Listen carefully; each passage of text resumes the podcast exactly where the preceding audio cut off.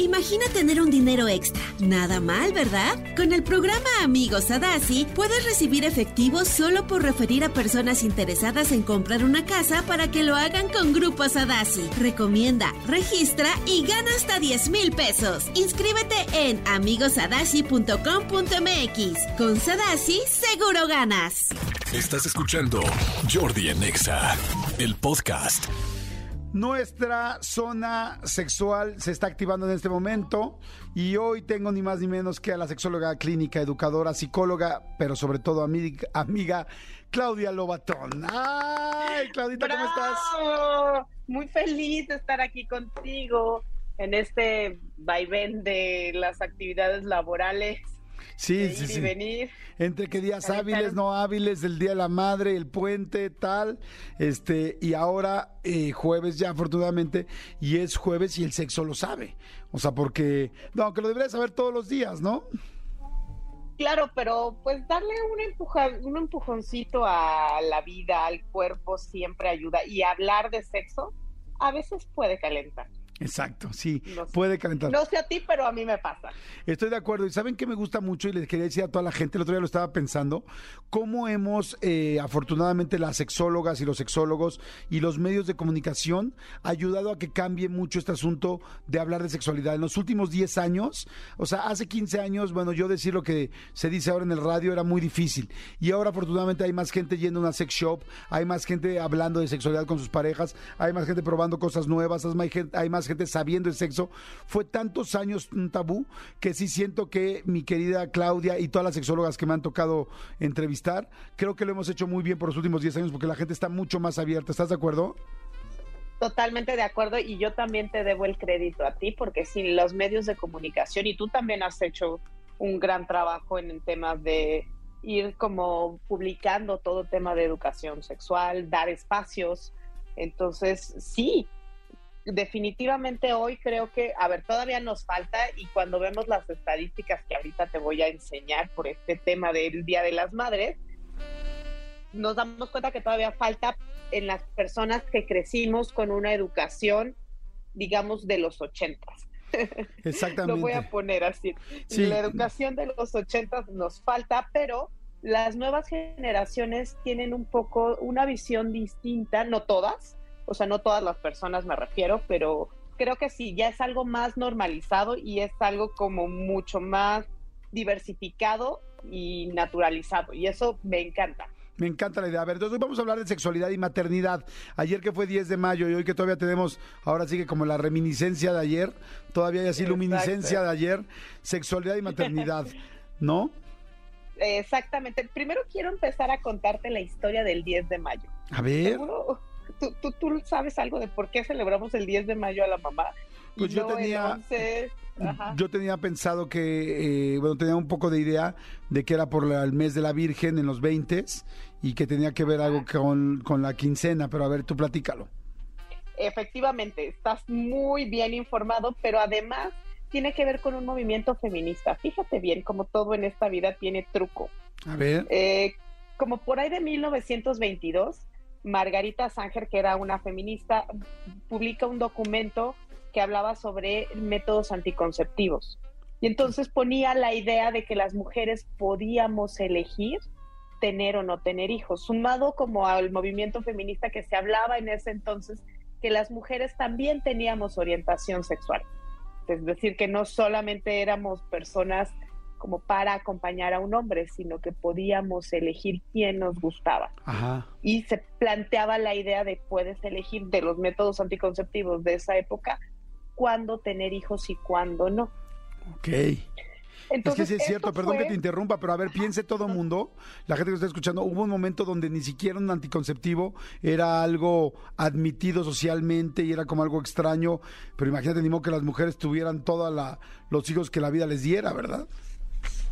Exactamente, que fíjate la relación que hay entre los aspectos religiosos, porque lo, van mezclando los movimientos conservadores, dicen, claro, eh, hay que mezclarlo con aspectos religiosos, que en México es, muy, muy, muy eh, prevalente y más en esa época, de ten los hijos que Dios te dé. Que también si lo observas desde un aspecto social, pues es como un método de control, porque pues, una persona que tiene muchos hijos, pues tampoco puede revelarse mucho, tampoco puede. Ay, eh, sí, pero está terrible. cambios. Imagínate, Es por favor, está, está tremendo porque, pues, o sea, la sexualidad es parte de, del cuerpo, o sea, es parte de nuestra biología, es parte de nuestras necesidades físicas. Entonces, con- por un lado no puedo tener más hijos, pero por otro lado tengo calentura y por otro lado tengo ganas y por otro lado tengo necesidad. No es como si dijéramos, oiga, no, nada, cada quien duerma solamente las horas que tiene que dormir o cada quien coma solamente lo que, eh, o sea, no, no más de esto, pues no manches, está dificilísimo, ¿no? O sea, no solo, no solo dificilísimo, es inhumano. a mí me parece cruel. Además de, como bien lo dices, inhumano me parece cruel porque pues habla más bien de ir desligando de la vida el placer y algo que nos mantiene bastante felices y que nos da motivaciones y nos da muchas cosas es el placer. Da Claro. mucho sentido a la vida tener placer. Entonces, bueno, surge esta campaña y los eh, movimientos conservadores lo que hacen es generar una, una contracampaña donde dicen, a ver, no esto de los métodos anticonceptivos no va, mejor vamos a celebrar no a las mujeres, pero sí a las madres, desde esta perspectiva de cariño y ternura. Ok. Y o sea, como diciendo, apagando la parte sexual y vámonos como sobre el rollo más maternal y más que va en nuestra línea de pensamiento. exacto, más reproductivo, eh, donde sí queremos que las mujeres sigan teniendo este rol de cuidadoras, que sigan teniendo este rol afectivo, porque pues esto va de acuerdo a los roles de género de esa época, Ok. que ya no han cambiado tanto a- hasta ahorita. Entonces, claro, hasta se hace un monumento, o sea, lo van poniendo en los periódicos, lo van como Ah, el, el monumento a la madre. Exactamente, se hace el monumento a la madre como para reforzar esta imagen de la mujer. Y entonces, ¿qué pasa? Si ya de por sí, después del, del embarazo o después de un parto, hay montones de situaciones que van disminuyendo el deseo sexual o que pueden ir eh, haciéndolo más complicado si no hay una educación sexual, Ajá. esta instauración social lo pone con piedra y lodo, porque entonces ya es una visión de las madres asexuales, donde ya si eres madre ya no tienes derecho a sentir placer, no tienes derecho a ser sexy, ya no tienes derecho a eh, disfrutarte, porque ya no tienes derecho a tener tiempo. O sea, eso inclusive, eh, eh, bueno, no inclusive, sino más bien es como lo que se queda en el disco duro de la mayoría de las mujeres y por eso después les costaba tanto trabajo disfrutar su sexualidad, porque es como, como ya eres mamá, ya más bien a, a- crecer a los niños, a, darte cuenta de lo que tienes que hacer, de lo que trajiste al mundo, pero ya no, olvídate tu parte mujer, sexual y de, y de disfrutar. Exactamente, porque ya te empiezan a regalar la licuadora y empiezas a tener cierto poder social por perder esta sexualidad o por, por, por perder este placer, porque ya eres valorada como un ser que está más pegado como a esta eh, eh, imagen de la Virgen, donde es cariño, ternura, y ya no puedes tener malos pensamientos, ya no puedes tener deseo, porque eso está mal visto. Sí, porque con esos pensamientos de, como dices tú, de, de ternura y de virginidad y todo eso, eh, y, de, y de- y religiosos, pues como que no vienen muy al caso con el 69, con el chivito a precipicio, con el ahí te voy, con el volador de a- Papantla, con el columpio, o sea, ahí empieza a haber como complicación, ¿no? Es como, madre, se me, se me trona la Matrix en la cabeza, ¿no? Exactamente, porque ¿cómo voy a ser esta persona de cariño y ternura y después eh, voy a, no sé, voy a disfrazarme de la secretaria y, y vamos a hacer un juego de rol? O porque además, vámonos a la parte física. Después de un parto hay una serie de hormonas que van alterando toda la respuesta sexual. Por ejemplo, las mujeres que eh, están en periodo de lactancia, su, hay una hormona que se llama prolactina y que sube muchísimo cuando están amamantando. Ajá.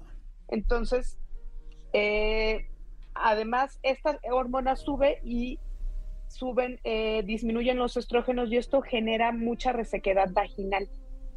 Ok. Entonces, entonces complica, o sea, re- realmente Claro. complica un poco la sexualidad, o sea, la parte de, eh, perdón, la, la parte cuando estás lactando. Claro, porque además va doliendo la penetración y además eh, va generando vergüenza. porque en México tenemos todo un tabú por el amamantar. Como que se ha sexualizado mucho los pechos y entonces de pronto ver a una mujer en el camión que, que esté amamantando es como de, ¿qué hago como yo como ciudadano, no? Eh, si por un lado están muy sexualizados eh, los pechos, pero por otro lado, pues es el, eh, vamos, es la forma de alimentación primaria de un bebé. Híjole, sí, sí, sí, está, está fuertísimo. O sea, sí cambia completamente el contexto de la sexualidad que traías antes. ¿Cómo podemos hacer, cómo podemos hacer para poder recuperar las mujeres que tienen, que, ya son madres o que lo están empezando a hacer o que apenas lo van a hacer o que se han visto muy mermada su sexualidad a partir de la maternidad, ¿qué podríamos hacer todos, hombres y mujeres, para poder mejorar esa situación? Yo diría que es un gran trabajo de educación sexual y de reinvención, porque es mirarte desde una identidad distinta y reconstruir tu sexualidad desde una identidad distinta hay muchos aspectos que van cambiando. Por ejemplo, ¿sabías? Esto, estas cifras a mí me volaron la cabeza porque sabías que hay una incidencia, es decir, 43% de las mujeres después de tener un parto presentan algún problema sexual. ¿Cómo crees? altísimo. Pero problemas como qué? Como falta de deseo sexual, como dolor al tener un, encuentro sexual que se llama dispareunia o, dolor a, una penetración. Eh, disminuyen también los orgasmos porque hay más, hay menos privacidad, entonces hay menos tiempo. Por ejemplo, si fue un parto natural, hay todo un dolor físico por si hubo sutura, eh, todo el tema hormonal que te hablaba sobre que genera resequedad vaginal y todo el aspecto psicológico de cómo queda tu cuerpo. Ok, o sea, realmente sí hay muchos elementos que hacen que baje. Entonces, tendríamos que eh, avivar nosotros a trabajar una parte, nosotros, porque sí, me imagino que la biología natural y básica es como ahora dedícate a crecer a tu hijo, ¿no? O sea, Claro. Pero, pero pues en la vida en la que vivimos, pues existe la sexualidad, la vida y lo que sigue, y al rato tus hijos se van y, y qué onda contigo. Entonces, más bien tendrías tú que empezar a sentirte pues a darte más tiempo, por ejemplo, para poder tener orgasmo, lo que dijiste ahorita es cierto, o sea, los niños, el tiempo, los lloran, no lloran, o sea, es más difícil para una mujer si de por sí para construir un orgasmo en una mujer se necesita cierto tiempo y concentración, ahora súmale que está el niño llorando y que están tocando la puerta y que está nerviosa y que aunque no le esté tocando la puerta le preocupa. Claro, y además es bien importante cultivar la privacidad y bien importante entender qué pasa con, eh, tu vida sexual. Hay mujeres que primero, hay, ya hemos hablado de la respuesta sexual, eh, y particularmente en mujeres, hay mujeres que primero necesitan eh, un grado de intimidad o que para intimar van a tener un encuentro sexual como para sentirse deseadas. Y hay otras que no, no siempre pasa lo mismo. Entonces, hay personas que, es igual, ¿sabes? Yo creo que lo más importante es tener un espacio constante para el placer, no importa este cómo venga, porque desde ahí puedes ir construyendo una intimidad y de ahí desear, eh, vamos, a veces el, primero el cuerpo va a reaccionar y después lo voy a significar en algo placentero, porque a veces es solamente eh, lo estoy haciendo, mi cuerpo está reaccionando, pero después al calor de las caricias me voy sintiendo eh, deseada y, lo voy disfrutando. y a veces primero es al revés. O sea, finalmente es empezar a tener conciencia de que sí hay partes como tú como mujer que van a disminuir y también como hombre tener conciencia que eso le va a pasar a tu mujer, de saber que cuando es madre eh, va a bajar ese nivel o esa libido y este o va a haber van a aparecer problemas como dices tú y entonces tratar tú como hombre de entender y tú como mujer este de procurar más la sexualidad, de procurarte más, de darte más espacios, más tiempo, y inclusive platicarlo entre parejas, hombres y mujeres, este, que, se que fueron padres y decir, oye, no, nos va a pasar esto, vamos a echarle ganitas, vamos ahora sí que ir, nadar quizá un poquito en contra de corriente, pero para no perder la sexualidad, que además es una de las patas principales de que, que sostienen una pareja. ¿Te parece bien ese, esa conclusión? me parece muy bien. Y además agregar comunicación eh, y agregar el que en la medida que los hombres se involucren en cuestiones de cuidado, dan más espacio para que las mujeres reconstruyan su deseo sexual. Ay, eso está muy interesante. Claro, si tú de cuidado te refieres de cuidado con los hijos. De cuidado con los hijos y de cuidado en general en, en la casa. Porque la energía sexual, cuando llega un bebé, toda la energía sexual, usualmente las mujeres tienden a invertirla, por, además por mandato social. Toda su energía sexual está puesta en el bebé, y no me refiero como en un tema erótico, sino en un tema de creación. Entonces, cuando toda esa energía está invertida ahí, si el hombre, eh, hablando como relaciones heterosexuales, genera eh, como un equilibrio en el cuidado, ella puede tener más tiempo para tener un trabajo de reconstrucción de identidad y volver a erotizar su cuerpo de una manera que no sea solo desde la creación, desde el soy mamá. Me encanta, tienes toda la razón, me gusta muchísimo. Oye, padrísimo, me queda Claudia, este, muy interesante el tema. Estoy seguro que hay muchas mamás y muchas personas que están tomándolo en cuenta, tanto hombres como mujeres, en esta situación de tener hijos y de esta sexualidad, porque luego decimos, ¿cómo la recuperamos si no tenemos como idea ni de qué está pasando ni de qué hacer? Es que muchas gracias, Claudita.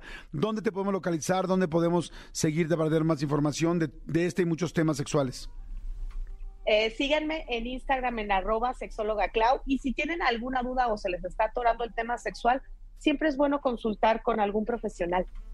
Sí, exacto. Es que, bueno, consulten por favor con Claudia, que es buenísima y que ahí están sus datos. Repite por favor otra vez tus redes. Síganme en arroba sexóloga Clau, que soy sexóloga y que me llamo Claudia y de cariño soy Clau. Perfecto. Gracias, Clau. Muchas gracias. Escúchanos en vivo de lunes a viernes a las 10 de la mañana en XFM 104.9.